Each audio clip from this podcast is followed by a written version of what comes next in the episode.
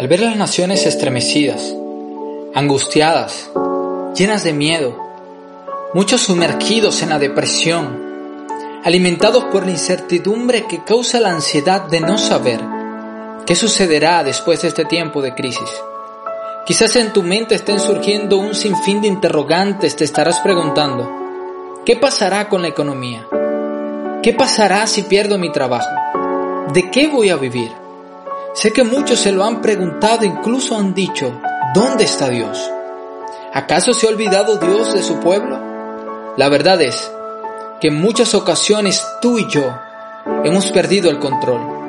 Se nos han salido de las manos diferentes situaciones, la mayoría producto de nuestras malas decisiones, pero Dios, Dios jamás perderá el control. Él está obrando en medio de este caos, Él es experto en esto y desde el inicio de la creación Él ha tenido el control. La tierra estaba desordenada y vacía y en tan solo seis días logró poner todo en orden y funcionando a la perfección. ¿Y sabes por qué?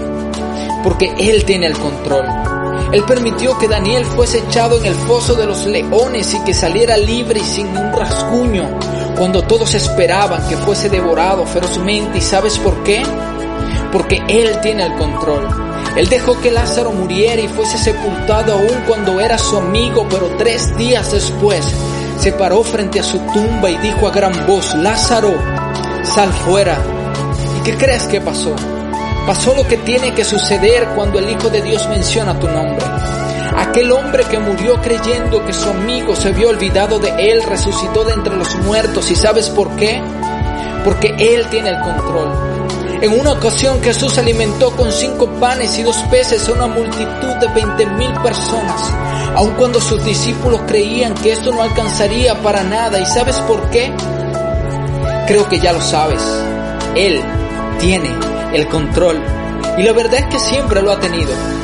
Quizás venga a tu memoria aquel momento difícil que viviste, aquel accidente del que sobreviviste aun cuando todos creían que ibas a morir de aquella enfermedad donde los doctores dijeron ya no hay nada que hacer, pero que esa enfermedad no pudo acabar contigo porque eres más fuerte. De esa crisis económica de la cual creías que no ibas a salir, pero que solo fue un trampolín para impulsarte a abrir tu propio negocio. ¿Lo recuerdas? En cada una de estas circunstancias que viviste, Dios ha estado presente y esta, esta no será una excepción. Ten paz, no dejes que nadie llene tu corazón de incertidumbre. Confía en Dios. Entrégale tus cargas. Descansa en Él porque sin lugar a duda, Dios no ha perdido el control.